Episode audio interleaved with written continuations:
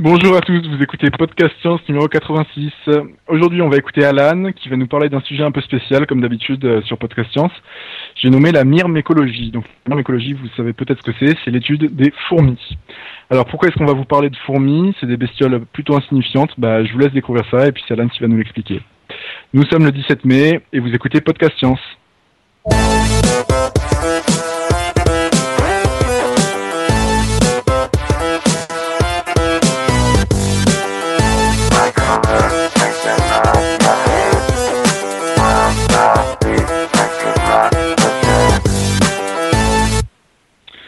Alors euh, aujourd'hui c'est un épisode un peu spécial de Podcast Science parce qu'on est toujours en live comme auparavant mais on a changé de diffuseur. Si Nico est là, je ne sais pas. Salut. Voilà, donc on est tous les deux ensemble. Et sinon on a tout le reste de l'équipe. Donc on a Alan, salut Alan. Salut Franck, salut tout le monde. Marco, tu es là? Salut les amis, je suis là. Et puis on a Hélène qui est là aussi. Salut tout le monde. Ok, voilà. Donc on avait des nouveautés pour la vie du podcast à vous annoncer. Alan, tu veux peut-être nous en dire un peu plus? L'idée, c'était euh, d'adopter un nouveau système pour avoir un meilleur son, parce que c'était un peu le problème qu'on a, rencontré. On a commencé à faire des lives au mois de janvier. Euh, euh, la radio de, l'innovation, euh, s'était gentiment proposé pour nous héberger, pour nous diffuser, pour, diffuser ce live, et puis avait mis gracieusement à notre disposition un studio virtuel qui était assez prometteur mais qui fonctionnait pas très bien de notre configuration, parce que pour rappel, on est, on est disséminé un peu aux quatre coins de l'Europe. Euh, mes comparses de ce soir sont tous en France à différents endroits. Moi, je me trouve en Suisse. De temps en temps, on a Mathieu qui se trouve en Espagne. Donc euh, voilà, on, ne peut pas se réunir dans un, dans un vrai studio. Et puis Newiz n'était pas tout à fait euh, optimisé pour ça. Du coup, on a trouvé un, un nouveau système. En fait, on, on diffuse notre propre flux. Euh, pour qu'on puisse nous trouver facilement, euh, on a créé une page, une nouvelle page web sur notre site. Donc c'est post- podcastscience.fm/live et là vous trouvez un player. Euh, il y a qu'à appuyer sur play. Enfin peut-être même pas. Je crois qu'il y a qu'à charger la page. Et s'il y a un euh, y un live euh, en ce moment, ben vous vous nous entendrez. Et puis du coup on en a profité pour apporter deux trois autres nouveautés. Euh, que je vais tenter de vous énumérer. Je vais probablement en oublier quelques-unes si jamais tu m'aides. on sera là pour te rappeler si jamais. Ouais. Excellent. D'abord, on va changer le jour du live. Euh, on va faire ça le jeudi à partir de maintenant et plus le mercredi. Euh, tout simplement parce que ça, ça nous arrange tous, enfin la, la plupart d'entre nous, euh, et puis que ça nous a permis ce soir d'avoir euh, Nico avec nous, qu'on n'aurait pas pu avoir hier par exemple. Euh, Nico qui a des talents inouïs, ce garçon, il est non seulement excellent mathématicien, excellent vulgarisateur, mais en plus il dessine, et puis ce qu'il s'est proposé de faire les, soirs où il est là, les soirs de live où il est là, c'est de faire des illustrations en live, euh, illustrations que vous pouvez voir donc au même endroit euh, sur la page podcastscience.fm slash live. D'ailleurs en ce moment on a une fourmi qui s'éclate sur cette page, c'est plutôt chouette. Euh, on a également un chat, bon ça on l'avait déjà, sauf que maintenant c'est un, vrai chat euh, qui est également disponible sur cette page. Et puis on ramène aussi euh, les, informations de Twitter. Donc on a normalement tout au même endroit, ce qui devrait être plus simple pour nous aussi. Ça, ça nous permet de tout gérer ou presque sur, un seul écran. On avait un petit peu tendance à se perdre auparavant. Euh, je pense que j'ai oublié quelque chose. Ah oui, j'ai oublié quelque chose. Euh, une nouvelle importante qui concerne Hélène. Hélène, tu, tu peux peut-être nous en parler? Ben, en fait, euh, c'est lié au passage au jeudi. C'est que euh, moi, ça m'arrange pas. Donc, euh, je vais pas pouvoir être là. euh, Enfin, je peux plus être là euh, systématiquement. Mais bon, je reste dans le coin pour faire des dossiers de temps à autre. euh. Donc voilà, ben, je vais être nettement moins là. Mais Ok, donc on passera à quatre membres, ou oui, quatre membres réguliers, donc euh, Marco, Nico, Alan et moi. Et euh, bah toi, tu viendras de temps en temps, un peu comme euh, Mathieu qui vient ou qui vient plus souvent s'il veut, mais qui est pas toujours là, quoi. voilà, c'est ça. D'accord. Bon, c'était tout, Alan. T'avais d'autres, euh, Je crois, trucs ouais. Non, non, je crois que c'est tout. Ok, bah alors on va partir sur ton dossier qui s'appelle donc des fourmis et des hommes. Exactement, ouais. Alors en fait, ça a démarré le, le 20 janvier dernier, euh, quand s'est tenu euh, le premier TEDx euh, Lausanne. Donc les, conférences TEDx, c'est pas exactement les conférences TED, c'est un peu comme de comparer un, planning, un, planeur, à un Boeing, mais l'e- l'esprit est le même. En fait, c'est des, conférences qui sont faites sous franchise TED. C'est bon pour la tête et on y fait des rencontres intéressantes. Et l'un des rares scientifiques sur la scène ce jour-là euh, a particulièrement attiré mon attention. Il s'agit de Laurent Keller, qui est professeur d'écologie évolutionniste à l'Université de Lausanne. Euh, Bon, jusqu'à ce moment précis, euh, les fourmis, honnêtement, je m'en tapais un peu, mais voilà, il y a de ces moments dans la vie où on voit tout à coup... ouais, sans doute, sans doute. Mais ouais, il y, a de ces moments dans la vie où on voit tout à coup le, monde sous un autre jour, et puis c'en était un. Euh, donc j'ai sagement attendu la pause, et puis je suis parti gaillardement à la rencontre de Laurent Keller euh, après son intervention pour lui demander une interview. Alors, il est super sympa, on s'est tutoyé tout de suite. Euh, il m'a fait comprendre qu'il avait un emploi du temps qui frisait l'impossible, mais qu'il trouvait la démarche du podcast originale et sympathique et qu'il arriverait bien à dégager un petit moment pour, euh, pour répondre à mes questions. Alors bon, depuis, j'ai eu l'occasion de me documenter un petit peu sur le personnage. Je me suis rendu compte que, en, fait, c'est une sommité mondiale dans sa spécialité. Il a été le premier, par exemple, à, séquencer le génome de la fourmi de feu. La fourmi de feu Ouais, la, fourmi de feu. Tu peux nous, proposer, euh, nous, préciser euh, ce que c'est la fourmi de feu, Alan? Ouais, va, savoir pourquoi. Est-ce un personnage des Pokémon? Je, m'attendais, je m'attendais un peu à la question. Alors, son petit nom euh, académique, c'est Solenopsis invicta. En fait, c'est cette fameuse espèce envahissante sud-américaine qui est extrêmement agressive qui se répand partout, euh, qui, s'est répandu euh, par accident. Donc ce sont les hommes qui les ont, qui, les ont fait débarquer, euh, notamment en Asie, en Amérique du Nord, en Australie.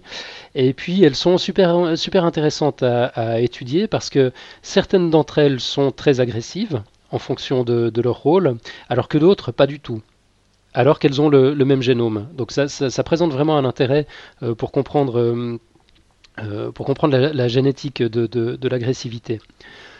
Euh, et puis bon, donc il se trouve que, Laurent Keller et son équipe euh, ont été les premiers à séquencer le, génome de, cette fourmi. Bon, accessoirement, il donne des conférences sans arrêt aux quatre coins de la planète. Il compte une quantité astronomique de publications à son actif. Il est, il est cité. il fait partie de nombreux comités de lecture. Il siège dans de nombreuses associations. Bref, franchement. Sur les fourmis, toujours, il publie ou juste en écologie? Euh, Son travail porte essentiellement sur les fourmis. Sur les fourmis, d'accord. Et c'est un vrai miracle qu'il ait trouvé un moment pour le podcast. Euh, voilà, moi j'y vois la marque de modestie des tout grands.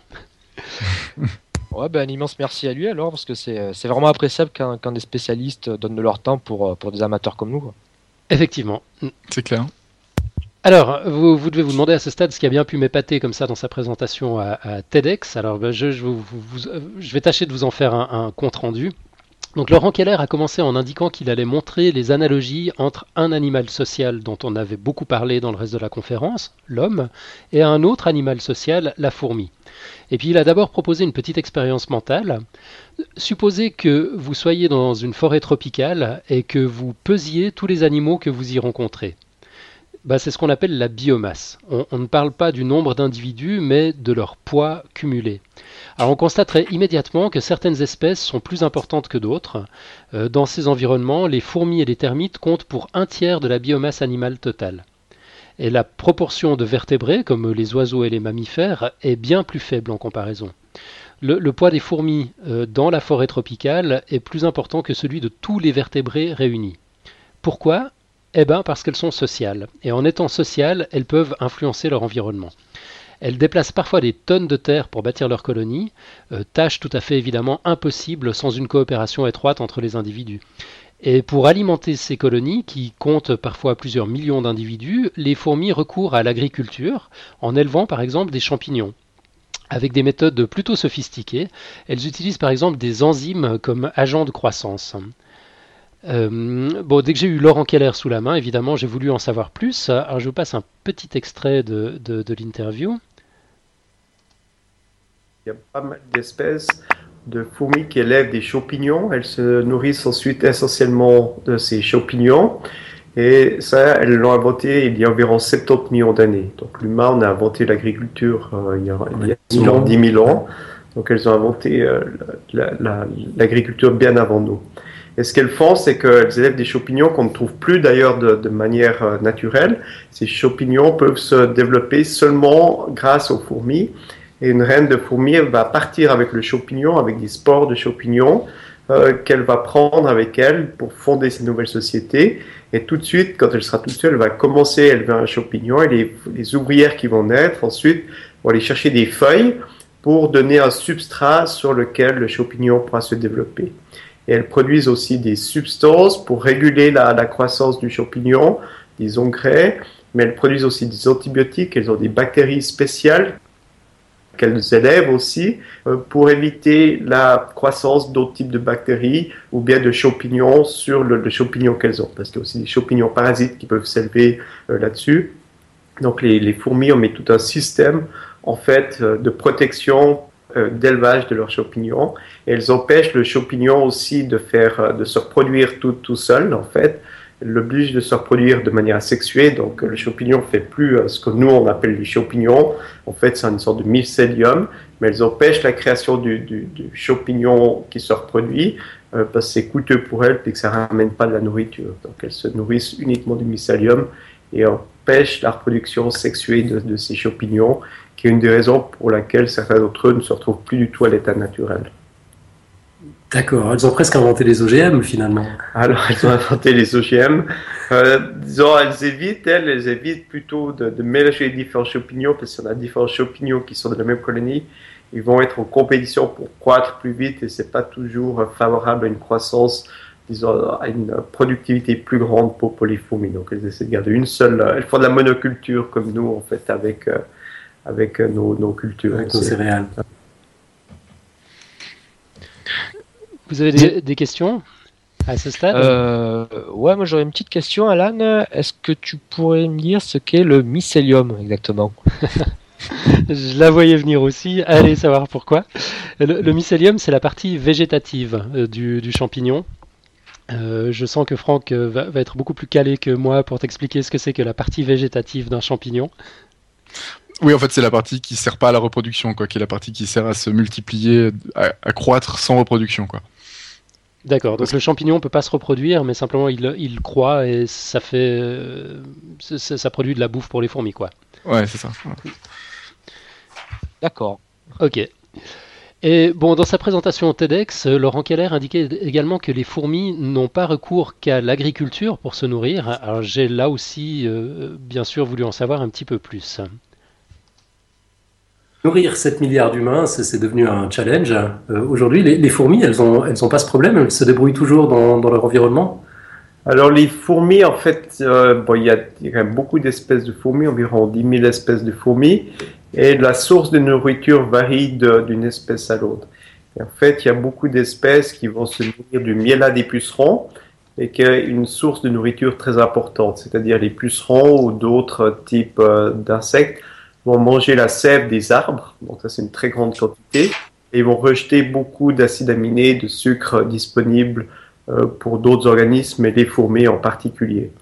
Et puis après, ils vont se nourrir aussi de déchets d'insectes ou, ou d'autres types de, de, nourriture.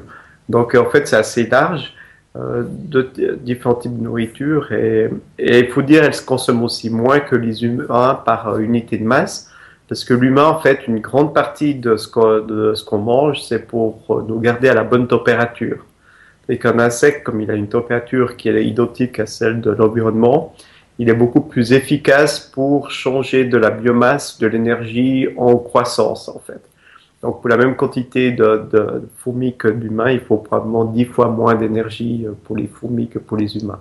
D'accord. Donc, elles ont trouvé des, enfin, l'évolution a trouvé finalement des systèmes plus rentables Tout à fait. Pour, pour les fourmis que pour nous. Ouais. Bon, chez, chez l'humain, ça peut être la même chose aussi. C'est-à-dire que si on élève, si on mange des poules, par exemple, euh, on peut avoir plus de nourriture, de viande pour la même quantité euh, d'énergie qui est, qui est, donnée parce que les poules, elles ont aussi un sang qui n'est pas à une température aussi élevée que celle euh, d'une vache qui dépense aussi beaucoup d'énergie à nouveau pour garder son corps à 37 ou 38 degrés. Ouais, donc on aurait encore moyen d'optimiser finalement ce que les fourmis ont déjà fait il y a longtemps. Exactement. Ouais.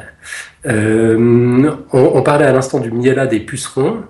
Euh, elles, elles, le sortent d'où ce miela elles, elles, élèvent des pucerons, elles ont inventé l'élevage avant nous? Exactement. C'est-à-dire ce qu'elles font, c'est qu'elles prennent des pucerons elles sont capables de les déplacer d'un arbre à l'autre euh, pour avoir plus de nourriture. Elles vont les mettre sur des branches ou sur des arbres où il n'y a pas de pucerons. Elles peuvent ainsi augmenter la quantité de, de nourriture. Donc en fait, ça c'est la traite des pucerons. Ça représente en fait le lait de la vache. Mais elles vont aussi manger leurs vaches, c'est-à-dire quand il y a trop de, pucerons, elles vont les manger de la même manière que nous, on mange les vaches aussi euh, pour, pour la viande. Donc elles vont prendre le lait, c'est-à-dire le miel à des pucerons et la viande des pucerons, et puis elles vont euh, faire cet élevage en déplaçant les pucerons comme on déplaçait aussi à l'époque les vaches d'un pré à un autre pré. Des questions sur l'élevage des pucerons? Je, je fais mon professeur fun ce soir. non, moi je trouve ça super intéressant, mais euh, moi il y a seulement un truc qui me dérange, c'est que, enfin c'est dommage qu'on puisse pas demander en direct, mais il parle de ça comme d'un, comme d'une invention, mais en fait c'est pas vraiment une, enfin c'est ça qui est bizarre, c'est que, est-ce que c'est vraiment une invention quoi? Non, c'est moi, c'est moi qui parle d'une invention, hein, c'est pas lui. Ouais. Je pense qu'il il aurait fait gaffe à pas utiliser ce, ce terme-là, justement. Ouais. Euh, moi, mon, mon point, c'est qu'on on n'est pas les premiers, finalement. On se targue d'avoir inventé l'agriculture et alors, l'élevage, quelle est- alors qu'en la- fait, il, il existe déjà. Mais il existe. Est-ce que, enfin, est-ce que, je c'est, ouais, c'est bizarre à dire. En fait, elles l'ont découvert, mais euh, c'est le même de la même manière. On peut dire que c'est une, une invention au même titre que nous on l'a inventé, quoi. En fait, il y a pas de, c'est une même, euh, c'est sur un même plan, quoi. Tu vois ce que je veux dire ou pas? C'est que sur un- Ouais. Pour un animal, on, on aurait tendance à dire que quand il a un comportement euh, qui est entre guillemets intelligent comme ça, c'est pas, on va dire, c'est pas de l'intelligence, tu vois, c'est autre chose. Mhm. Mais euh, euh, finalement, il y a rien qui permet de, de différencier que nous, quand nous on fait de l'élevage, que quand les fourmis font de l'élevage, c'est pareil. Euh, Ah, nous, il y ouais, c'est ça. une certaine volonté, nous, derrière. Alors que Oui, mais- fourmis, Ben voilà, mais est-ce qu'on a le droit de dire que c'est différent ou pas? C'est ça, c'est, je suis d'accord, je vois ce que c'est la conscience, la volonté, mais au final, c'est pour faire les mêmes choses, donc euh, c'est, c'est vrai que c'est une invention, quoi. Ouais. Ouais, bon, puis je, je pense qu'on saura simplement jamais s'il y, a- Ouais, s'il ouais. y avait un projet conscient de la part d'une fourmi quand elle a commencé à traire les, les pucerons euh, initialement. Euh, Mais c'est justement ça qui, que je dis, c'est que même si c'est pas conscient, c'est pas grave. Au final, le résultat est le même, quoi. Ouais, c'est ça, exactement. Ouais, c'est ça. Ok. Je crois que ouais, on, on- on applique un vocabulaire finalement qui, euh, ouais, qui, qui trahit euh, le prisme de, de notre, de notre manière de penser, de, de notre manière de voir les choses. Le, le Mm. fait est que c'est là, c'est tout. Après, euh, ouais. voilà. Euh, bon, dans la suite de sa présentation, Laurent Keller a, a évoqué euh, ensuite la division du travail, euh, avec un, un exemple assez spectaculaire, celui des fourmis peau de miel.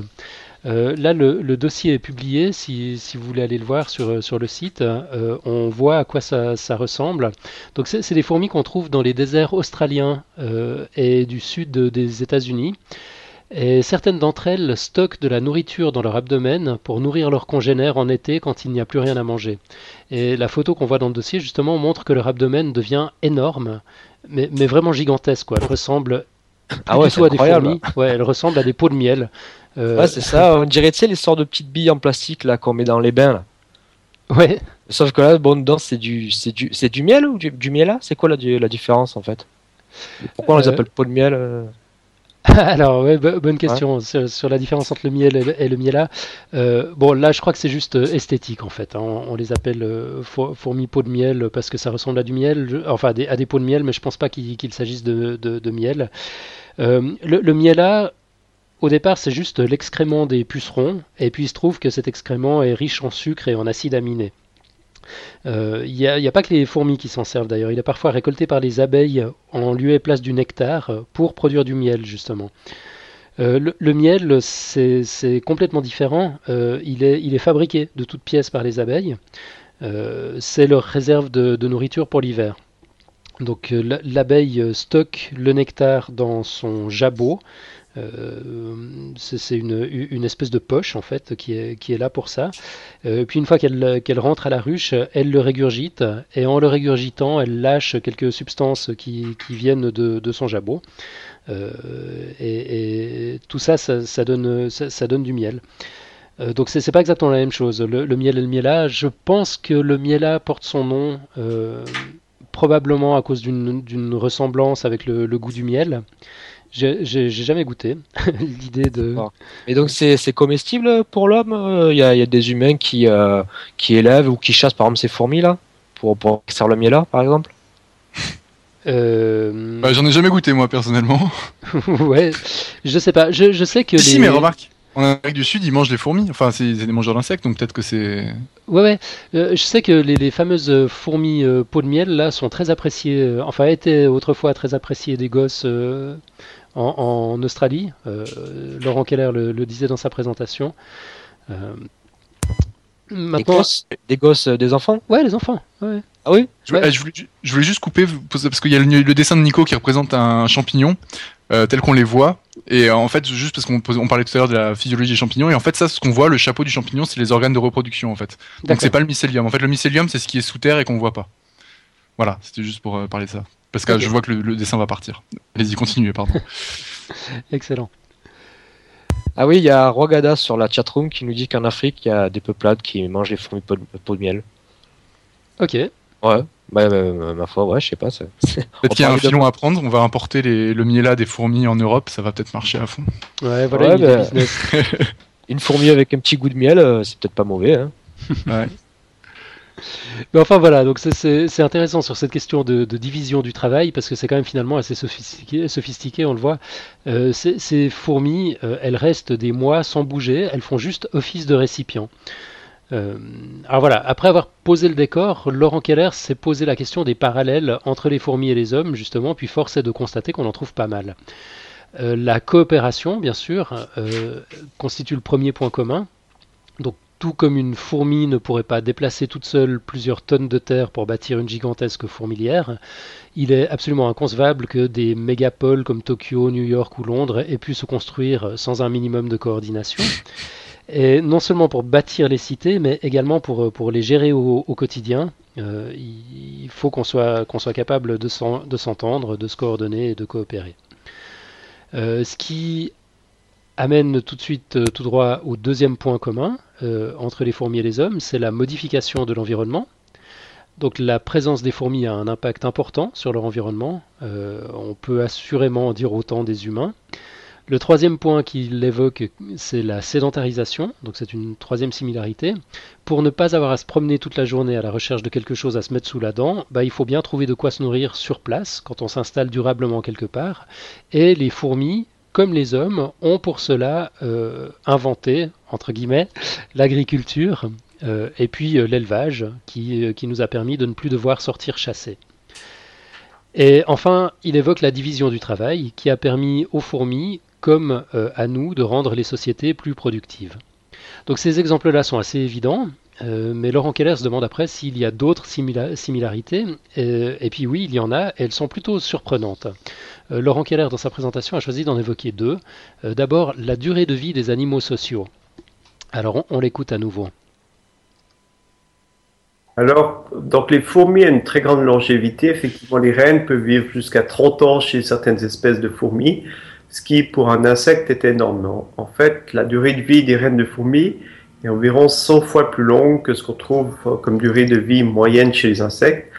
On a eu une augmentation de 100 fois en moyenne de la durée de vie avec l'évolution de la socialité. Et on peut retrouver des choses similaires euh, chez d'autres espèces. Un, c'est ce qu'on appelle le ratopnu qui vit en fait euh, dans, sous terre, qui est presque aveugle et qui a plus de, de poils en fait, et qui a une société très similaire à celle d'une société de fourmis, avec une reine et quelques rois qui se reproduisent, et entre 10 et 80 individus qui sont des ouvriers ou ouvrières qui travaillent de la société mais ne se reproduisent pas. Et chez cette espèce aussi, on a une durée de vie qui est beaucoup plus grande comparée euh, aux mammifères de même taille. Et ça, c'est à nouveau à cause de l'évolution de la socialité. Et aussi chez l'humain, en fait, l'humain a une durée de vie plus longue euh, comparée à d'autres espèces, d'autres mammifères de même taille.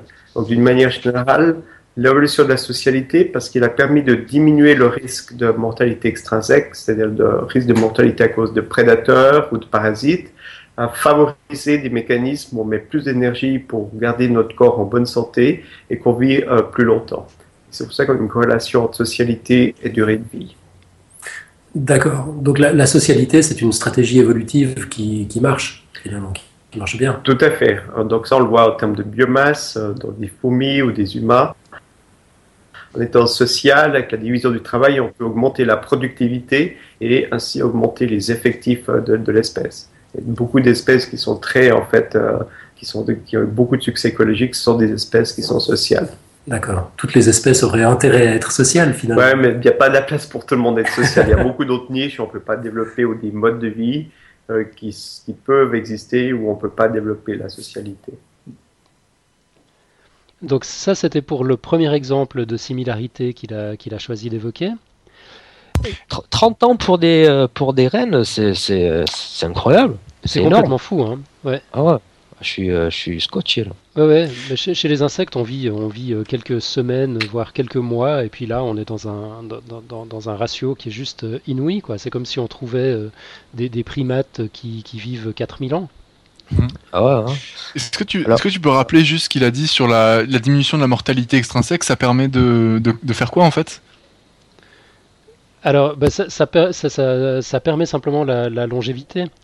Euh, la, la coopération, en, en fait, euh, leur permet euh, d'éviter de se faire bouffer, d'éviter de, de se faire euh, exterminer Ah oui, d'accord. et, et de, de protéger la reine. Donc la reine, Donc la elle est- sociabilité permet, permet de diminuer la mortalité extrinsèque, qui Absolument. permet d'augmenter la légitimité. Ouais. Ok, d'accord.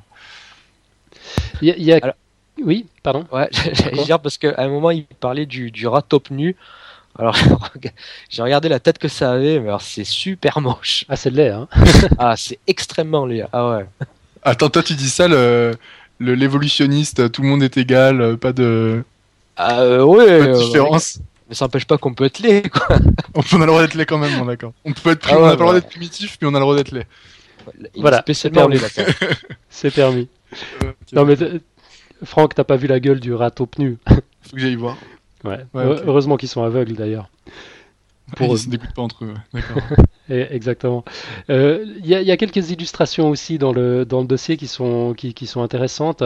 Euh, notamment, on voit une, une courbe que, que Laurent Keller avait présentée dans, euh, pendant, pendant son talk euh, qui, qui trace une ligne, euh, enfin qui, qui, qui montre la corrélation entre euh, le poids de, de l'animal euh, et sa, durée de vie. Donc on voit effectivement qu'il y, a- une corrélation. Quoi. Les, souris vivent pas très longtemps, les éléphants vivent très longtemps, et puis tous les points se placent à peu près euh, euh, bien sur, sur, sur la droite, et on voit, on voit deux exceptions euh, qui se dégagent nettement du lot. Ben, c'est effectivement le ratopnu et, et l'humain. Euh, qui vivent beaucoup plus vieux que, ce- que, que ce qu'ils devraient vivre euh, si- si- s'ils étaient simplement euh, soumis à cette, euh, à cette corrélation. Je suis en train de regarder le dessin de Nicolas, désolé. Ok, qui- Qu'est-ce qu'il nous a dessiné? Un râteau. oh là là. Parce que le râteau pnu, et donc il a fait le roi des râteaux. Ok, je, je vois encore chez moi. Ok, euh, l'autre exemple donc de, euh, de, de similitude, de similarité que, donne euh, Laurent Keller, c'est euh, l'automédication. Donc chez, les espèces sociales, quand un individu est contaminé, comme on a tendance à vivre les uns sur les autres, la contamination se répand très vite. Et vivre en groupe est un moyen parfait de disséminer les parasites, évidemment. Et les espèces sociales ont, dû découvrir les antibiotiques pour lutter contre les bactéries. Encore un point commun. On peut étendre le concept de l'invention des mesures d'hygiène, euh, à, l'invention des mesures d'hygiène euh, en général. Et j'ai posé à Laurent Keller euh, la question de la gestion des déchets chez les, fourmis. Pour beaucoup d'espèces qui sont grégaires, comme les fourmis ou bien chez l'humain, c'est un problème d'avoir des déjections, c'est-à-dire soit les excréments proches de où on vit, parce souvent il peut y avoir des parasites. Donc, euh, ce qui est bien, c'est de les mettre à distance ou de les enterrer, ou même un chat va enterrer en fait ses excréments. Alors, ce que font les fourmis, en fait, c'est qu'elles les mettent à, distance. Et elles ont des sortes de cimetières dans, dans laquelle elles peuvent aller soit mettre des excréments, mais elles vont aussi mettre des individus qui sont morts. Et le but, c'est d'enlever, en fait, de sortir euh, tout le matériel où on peut avoir des parasites qui se développent pour que ça se fasse à l'ex- à l'extérieur de la société, pas à l'intérieur de la société. Donc c'est juste un système euh, de propreté euh, similaire à ce qui a été développé aussi chez l'humain. On essaye de mettre le plus possible nos saletés euh, hors de, nos, villes, par exemple. Et c'était probablement un des facteurs les plus importants qui a permis une augmentation de la biomasse, c'était l'augmentation de l'hygiène et la diminution, diminution de morts par euh, des maladies, de, de virus ou de ou, ou type de Oups, pardon. j'ai fait une, fait erreur. Euh, j'ai coupé à la, juste avant la fin, donc il allait nous dire euh, euh, diminution de morts par maladie virale ou autres qui peuvent se propager rapidement dans une société qui compte une forte densité d'individus. Mhm. Ensuite, il a évoqué quelques différences, parce qu'entre les fourmis et les hommes, euh, bon, on a d'abord une, une grosse différence de timing, c'est-à-dire que les fourmis sont apparues il y a quelques 100 millions d'années euh, et leur complexité a évolué très rapidement. Euh, la socialité des humains, en comparaison, est toute récente. hein. Euh, Laurent Keller indique que les premiers humains ont, ont au maximum 2 millions d'années, et l'espèce était plutôt rare Ouais, sur la Terre. ouais, ça, ça- 2 millions d'années, c'est Homo habilis. Ouais. Ouais, ouais, ouais, c'est pas Homo sapiens. moderne, ouais, c'est c'est clair. 200 000 ans. Euh, et puis bon, il, rappelle encore que l'espèce était plutôt rare euh, sur la Terre euh, jusqu'à très récemment. On est 7 milliards aujourd'hui, mais nous n'étions qu'une poignée de millions il y a seulement 2000 ans. Une espèce de mammifère comme une autre. Quoi. On, en, on en rencontrait de temps en temps, comme on rencontrait d'autres euh, animaux. Aujourd'hui, nous sommes 7 milliards, nous sommes partout et notre biomasse est absolument énorme. Et devinez quelle est la seule autre espèce avec une biomasse comparable? Eh ben, c'est les fourmis, bien sûr. En, en fait, euh, ça ne fait que depuis l'année passée que notre biomasse a rattrapé la leur. Et il a fallu pour cela que nous rattrapions notre retard sur elle, que nous inventions euh, l'agriculture il y a 10 000 ans, que nous développions l'élevage, la division du travail, l'hygiène, les antibiotiques, la gestion de l'eau et par conséquence la baisse de mortalité qui nous a permis de vivre dans des cités aussi complexes que celles des fourmis. Alors bon, cette histoire de, de biomasse m'a beaucoup travaillé.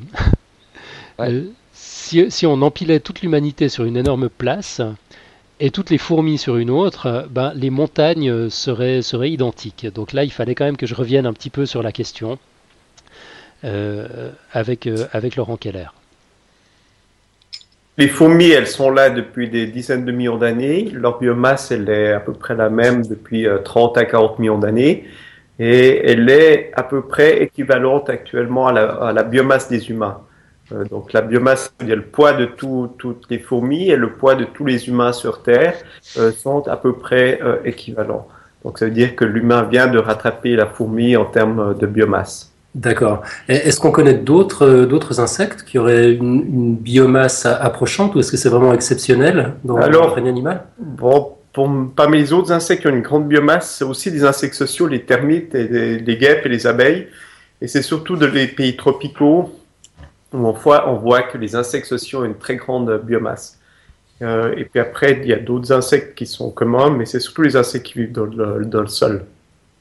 Et il y a d'autres espèces qu'on voit beaucoup, mais d'autres espèces sont plutôt très communes en termes de nombre d'espèces. Par exemple, les coléoptères ont, beaucoup d'espèces euh, de coléoptères, peut-être euh, jusqu'à un million d'espèces de coléoptères, mais c'est surtout, c'est moins en biomasse, c'est vraiment en nombre, nombre d'espèces que certains autres groupes ont eu beaucoup de succès. D'accord. Euh, le poids d'une fourmi par rapport au poids d'un être humain, c'est Ah, ça, c'est, il faut des, il faut des, il faut des environ, ça dépend des espèces, ça peut être minuscule, mais c'est des un dixième de milligramme. Il y a des, des espèces qui peuvent dépasser un milligramme. Euh, D'accord. Ça peut aller à 10, 20 ou 50 milligrammes, mais la plupart des espèces sont les ouvrières, sont petites, elles pèsent moins qu'un milligramme. Donc on a une idée du nombre de fourmis que ça représente Il cette- faut donc, en général, il faut plusieurs millions de fourmis pour faire un humain. Donc, euh, euh, on peut imaginer, donc, si On on a a 7 7 milliards d'humains donc il faut multiplier par euh, peut-être 10 millions pour avoir le nombre de fourmis. Bon, alors, les amis, je sais Ah pas oui, si vous avez compris le euh, message. les Ouais, fourmis 7 dominent le 7 monde. milliards, euh, ça fait ouais, 7 euh, 10 puissance 9, ça fait euh, 7 avec 16 zéros derrière, le nombre de fourmis. Ça va être quelque chose comme ça. Ah ouais, donc euh, si on transpose en mètres, ça fait ça ferait la distance que parcourt euh, la lumière en 7 ans en fait. Ok. Ouais, Ok, donc euh, la moralité, c'est que dès qu'on voit une fourmi, on l'écrase, quoi. hein, Sinon. Non, non. Mais, mais tu seras d'accord avec moi, Alan, pour dire que si euh, l'homme a rattrapé en biomasse les fourmis, c'est quand même grâce au procédé euh, de. Comment c'est déjà? Abermoche. Abermoche Ouais. Ah là là, je l'avais sur le bout de la langue. Ouais, c'est vrai, j'avais encore pas fait mon dossier. euh, Je, sur- je voulais faire genre, j'avais tout écouté de ton dossier, et puis je me suis plus rappelé du nom. Ouais, mais heureusement que pour une fois, je m'en souviens. Euh, alors pour, reprendre le fil, donc Laurent Keller a, finalement terminé sa présentation TEDx en montrant quelques images issues d'une modélisation d'échange d'informations au sein d'une fourmilière. Euh, C'est assez intéressant, je vous invite à, consulter la vidéo d'ailleurs qui, euh, qui est disponible à la fin du dossier. On, peut représenter les interactions comme s'il s'agissait d'un réseau. Ça permet de modéliser les systèmes de communication en général d'ailleurs, pas juste entre fourmis. Et d'ailleurs, je lui ai demandé quels enseignements on pouvait tirer de ces observations pour l'informatique, par exemple. On l'écoute à nouveau. Alors oui, il y a certains programmes qui sont employés, qui sont basés en fait sur des observations qui ont été faites chez les fourmis. Et l'un de ces programmes en fait, c'est pour la distribution euh, de pour euh, la distribution de différents types euh, de, de produits qu'on peut donner, par exemple, dans différentes villes. Euh, c'est ce qu'on appelle, le, le, je crois, le problème du voyageur qui doit, par exemple, aller visiter euh, trop de villes pour amener quelque chose. Et la question, c'est quel est le chemin le plus court pour relier ces 30 villes?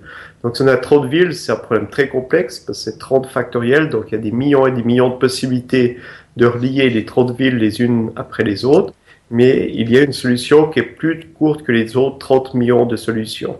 Et c'est un problème difficile parce que il y a tellement de solutions que pour un ordinateur, on peut créer toutes les, toutes les solutions, mais ça prend beaucoup de temps pour faire ça. Et il existe des programmes qui sont basés sur ce que font les fourmis pour euh, en fait trouver la nourriture, pour simplifier le problème. Et l'idée en fait qui est utilisée, c'est que les fourmis trouvent la nourriture, elles peuvent avoir deux chemins pour arriver à quelque part, mais elles déposent une phéromone euh, au retour. Et puis, en fait, euh, quand il y a un chemin qui est plus court que l'autre, il y a un peu plus d'ouvrières qui peuvent faire l'aller-retour si elles sont fidèles au chemin qu'elles prennent. Donc, il y a un peu plus de phéromones qui se déposent parce qu'elles font un nombre d'aller-retour qui est plus grand. Donc, après un moment, le chemin le plus court, en fait, a un peu plus de phéromones que l'autre, qui est plus long, et les fourmis vont préférer le chemin le plus court, et ainsi vont renforcer euh, la différence de phéromones entre le chemin court et long, euh, jusqu'à ce que tous les individus prennent le chemin le plus court. Et en fait, pour ce programme Problème du voyageur, euh, des algorithmes similaires ont été développés pour essayer de trouver des chemins plus courts pour relier en fait euh, ces différents endroits. Et des programmes qui ont été développés à partir des fourmis sont employés maintenant par des grandes compagnies en fait pour euh, savoir comment délivrer en fait des pâtes dans différents par exemple la marque Brittany ou je crois même Migros employait en fait un système comme ça pour délivrer entre différentes succursales les aliments de manière la plus efficace possible. Voilà, et puis pour mes amis français, la Migros, euh, c'est une chaîne de supermarchés en Suisse. Et le, le, fameux problème du voyageur que Laurent Keller évoque, bah, c'est le problème... problème... pour Nico, ça. c'est ça, ouais, c'est le problème du voyageur de commerce que Nico évoquait dans son dossier sur, euh, sur les algorithmes. Tout à fait, c'est un problème NP complet. Voilà. Donc, euh, qui est très complexe euh, à résoudre. Et que les fourmis ont résolu. Chapeau bas. Ça. Je suis pas sûr euh, pour pour dire jusqu'où. Je pense qu'elles ont trouvé une, pas une, À mon avis, elles n'ont pas trouvé la solution optimale. Ça doit être comme les algorithmes génétiques. Elles doivent trouver une solution qui est pas trop mal. Mais il faudrait vérifier si c'est vraiment la meilleure solution qu'elle trouve en fait. Ouais, je pense que d'un point de vue mathématique, ça tient pas la route parce que c'est beaucoup trop empirique. Hein. Euh, C'est-à-dire qu'elles y vont, elles reviennent, elles y retournent, elles reviennent, puis au bout d'un moment, on sait quel est le chemin le plus court. Euh... Ouais, voilà, et même l'algorithme, je pense, c'est pas, est pas forcément, euh, même si pour arriver au bout, il serait sans doute pas le plus efficace. Mais bon, mm -hmm. c'était à titre avec de, à, à titre anecdotique. Voilà, mais tu vois, j'aurais jamais pensé qu'un insecte puisse avoir les mêmes préoccupations que qu'un qu Nico. Comme quoi on est, finalement tous sur la même planète. Euh, donc voilà, bon, c'est bien sûr pas les seules applications, euh, mais malheureusement on était un peu pris par le temps. Euh, en lisant depuis l'interview son excellent livre La vie des fourmis, qu'il a écrit avec la journaliste scientifique Elisabeth Gordon, j'ai appris que les fourmis offraient des modèles que je n'aurais jamais soupçonnés. Par exemple, en observant la manière qu'ont les nourrices de l'espèce Leptothorax unifasciatus, j'espère que j'ai pas trop écorché la prononciation, euh, en, observant donc la manière des nourrices de cette espèce de trier le couvain en cercle concentrique selon leur stade de développement, ben, les banquiers ont pu mettre au point des algorithmes permettant de classer les clients selon leur capacité de remboursement. Euh, et donc selon leur capacité, euh, enfin, ça, ça, leur a permis de, de traquer les mauvais payeurs. Faut le faire. Et les fourmis ont également inspiré une nouvelle forme de robotique euh, qu'on appelle l'intelligence en essaim. En, imitant l'auto-organisation de groupes euh, des insectes sociaux, on a pu mettre en place euh, une, forme de robotique collective. Alors tout ça est encore expérimental pour le moment, hein, mais ça, ça, concerne notamment les fameux swarm bots inspirés de la théorie du gène égoïste et qui sont capables de coopération auto-organisée. Vous pouvez voir quelques vidéos, euh, j'ai mis un, lien euh, dans le dossier, tout à la fin du dossier, parce que d'ailleurs le dossier est fini. Euh, fini pour aujourd'hui, mais enfin comme souvent, la porte est ouverte pour, pour de nombreux autres dossiers. Il y aura encore pas mal de, pas mal de trucs à dire. Voilà, voilà. Ouais, ben, excellent, ça laisse son genre hein, quand même. toutes ces fourmis, on, parle du, du génie humain, mais on devrait dire plutôt le génie myrmécéen. Myrmécéen, tu dis Myrmécéen, Ah. c'est comme ça qu'on dit Écoute, sans doute. Ouais, enfin, euh, ouais, ouais. À Ouais. modérer, à, à relativiser, hein, ce génie. Bah, une fois encore, c'est comme ce qu'on disait tout à l'heure, je crois que c'est une question de vocabulaire. Euh, Ouais. C'est sans doute pas le même génie, il n'a pas les mêmes mécanismes, il fonctionne pas de la même manière, il n'y a pas les mêmes projets derrière, il n'y a sans doute pas la, la- la même conscience, mais toujours est-il que, Et- que le résultat est là et qu'il est épatant.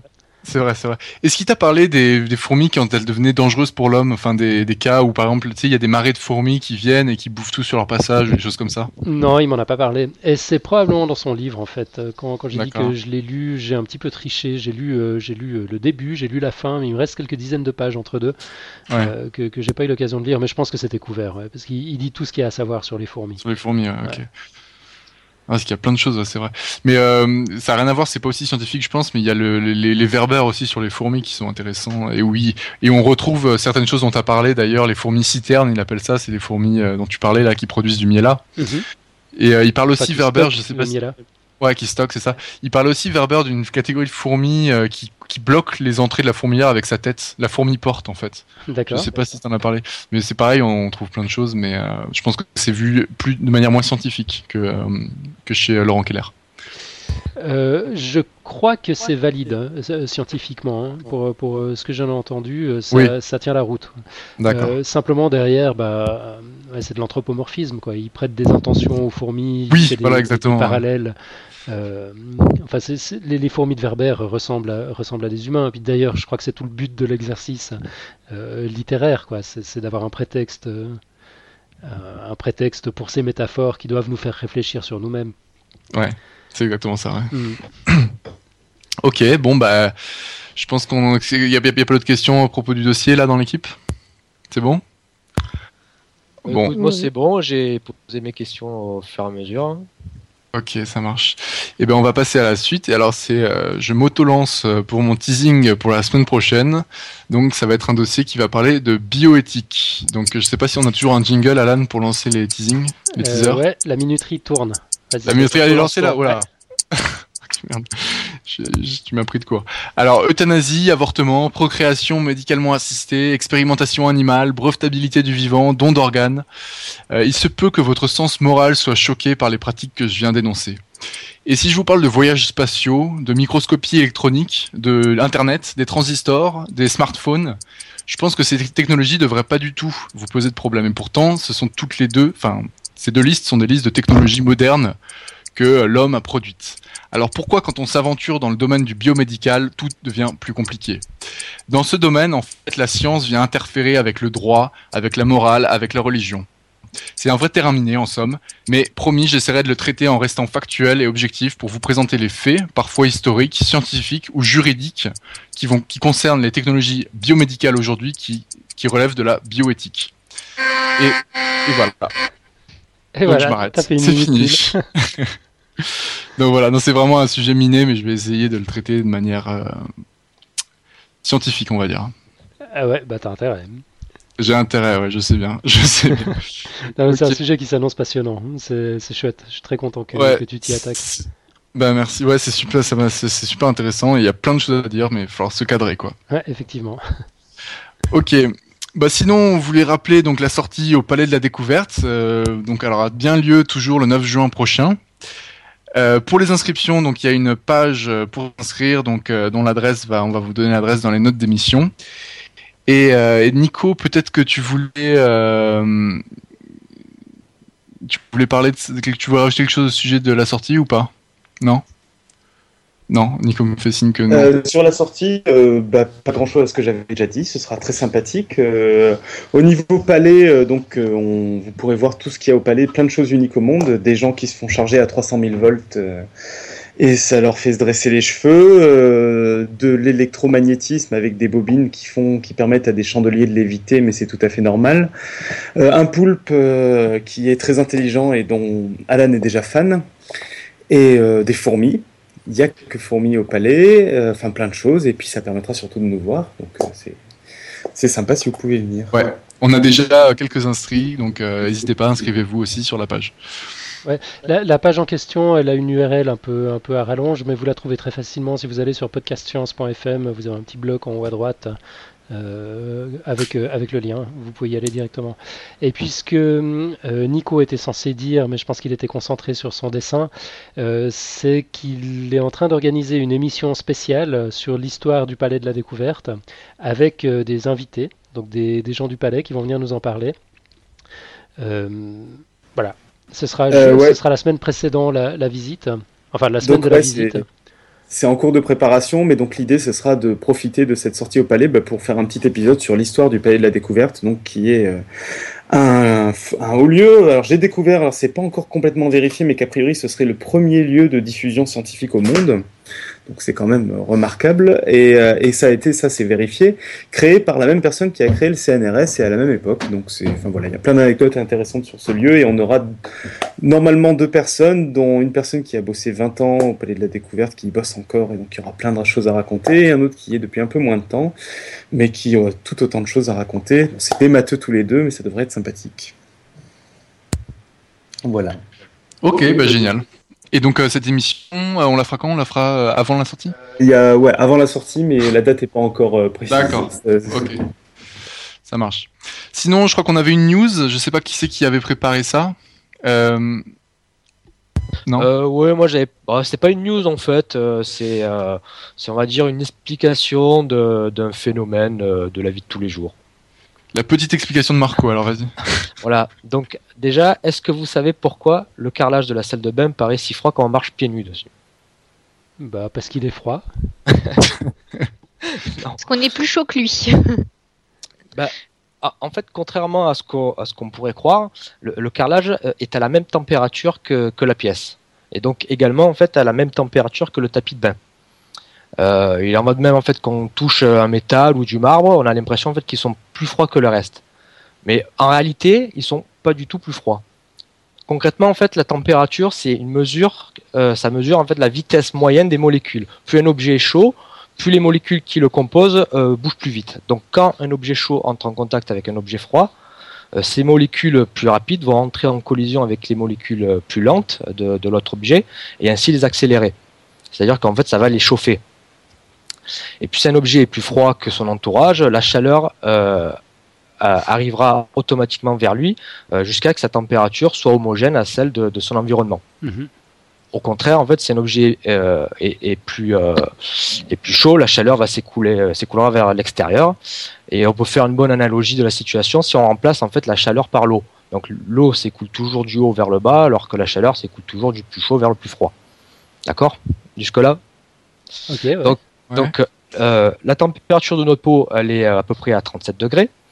Alors que euh, dans notre pièce, tout est à la même température. Donc, euh, je sais pas chez vous, mais à peu près 20 degrés, 21. Et donc, lorsqu'on touche un objet de la pièce, il paraît un peu plus froid sur notre peau parce qu'il est vraiment plus froid que notre peau. En fait, la chaleur s'écoule de notre peau vers l'objet. Euh, et ainsi, notre peau qui est privée de chaleur va donner une sensation de froid. Mhm. Voilà. Mais comme j'ai dit au début, certaines choses sont plus froides, plus froides que, que d'autres touchées. Ouais. Et l'explication euh, est que certains matériaux en fait sont meilleurs euh, voleurs de chaleur que d'autres. Ou dit autrement, en fait, ce sont des meilleurs conducteurs de chaleur. Donc ils évacuent mieux la chaleur qui- qu'ils ont pris et euh, euh, mieux le matériau va conduire la chaleur qui, qui nous a pris, plus il semblera froid sur notre peau.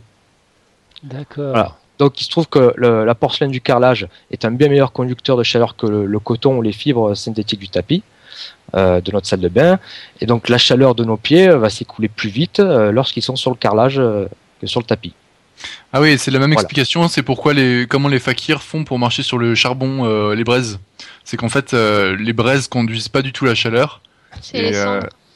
Euh, Conduisent pas la ouais, chaleur. Conduisent mal, mais après c'est surtout aussi que voilà ils, ils laissent pas assez longtemps leurs pieds pour que Aussi, pour ouais. que ça- il y a- ouais. tu verras jamais un fakir stagner, euh, rester immobile au milieu des braises. Tu vois, ils sont toujours en train de Et bouger. il est d'ailleurs, ils sont pas sur les braises, ils sont sur les cendres. C'est les cendres qui. D'accord, Oui, et c'est oui, le oui. centre du spa la Il y a une petite couche de, de cendres. C'est pour ça qu'ils peuvent pas non plus rester trop longtemps. Voilà. Et donc s'ils ont un peu de corne au pied, euh, c'est encore plus efficace. Ok, donc ça c'était le petit mythe euh, cassé du jour, le petit, euh, la petite news euh, de Marco. Merci Marco. Euh, mais c'est encore à toi parce que je pense qu'on va passer à la côte. donc euh, jingle. Ah, je sens que je vais y avoir droit. Jingle.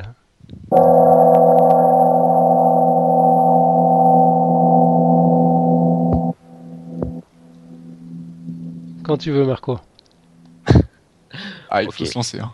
Alors, uh, it seems to me that the natural world is the greatest source. Mais en plus, si tu me fais rire, avoir encore plus de mal. Je recommence. It seems to me that the natural world is the greatest source of excitement, the greatest source of visual beauty, the greatest source of. Ah, pourquoi j'ai. j'ai pas le mot. Ah ouais, oh of intellectual interest.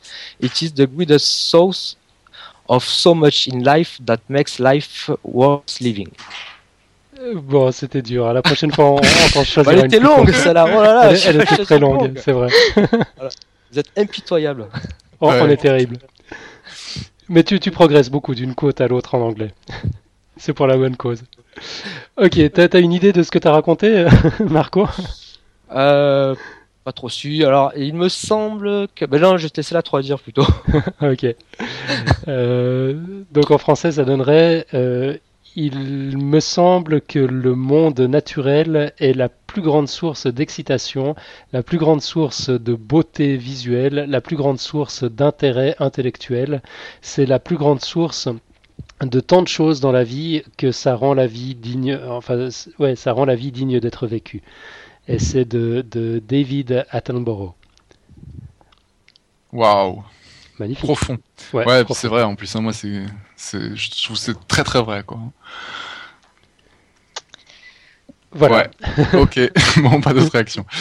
Bien, bah écoutez, je crois qu'on a fait le tour. Euh, on se donne rendez-vous donc pour la semaine prochaine pour notre prochaine mission sur la bioéthique. On dit un grand merci à Nico pour ses dessins. On les a pas tous commentés, mais euh, enfin moi j'en ai vu quelques-uns qui m'ont bien fait marrer. Et puis euh, j'ai l'impression que ça a bien plu aussi sur la chatroom. Et puis bah on, donc on se dit à la semaine prochaine, donc euh, jeudi 24 mai, donc le jeudi hein, euh, à 8h30. Donc euh, ce sera moi qui présenterai le dossier sur la bioéthique. Ah oui, et donc c'est un dossier en deux, deux parties, donc ce sera la première partie. Voilà. Euh, bah, ciao tout le monde. Ciao Franck, ciao tout le Ciao. monde, salut à tout le monde dans la chatroom, merci d'avoir été là, d'avoir essuyé les plâtres du premier, du, du premier live euh, nouvelle formule. C'était bien cool. À tout bientôt alors, semaine Ouais, à tout prochaine. bientôt. Ciao. Salut.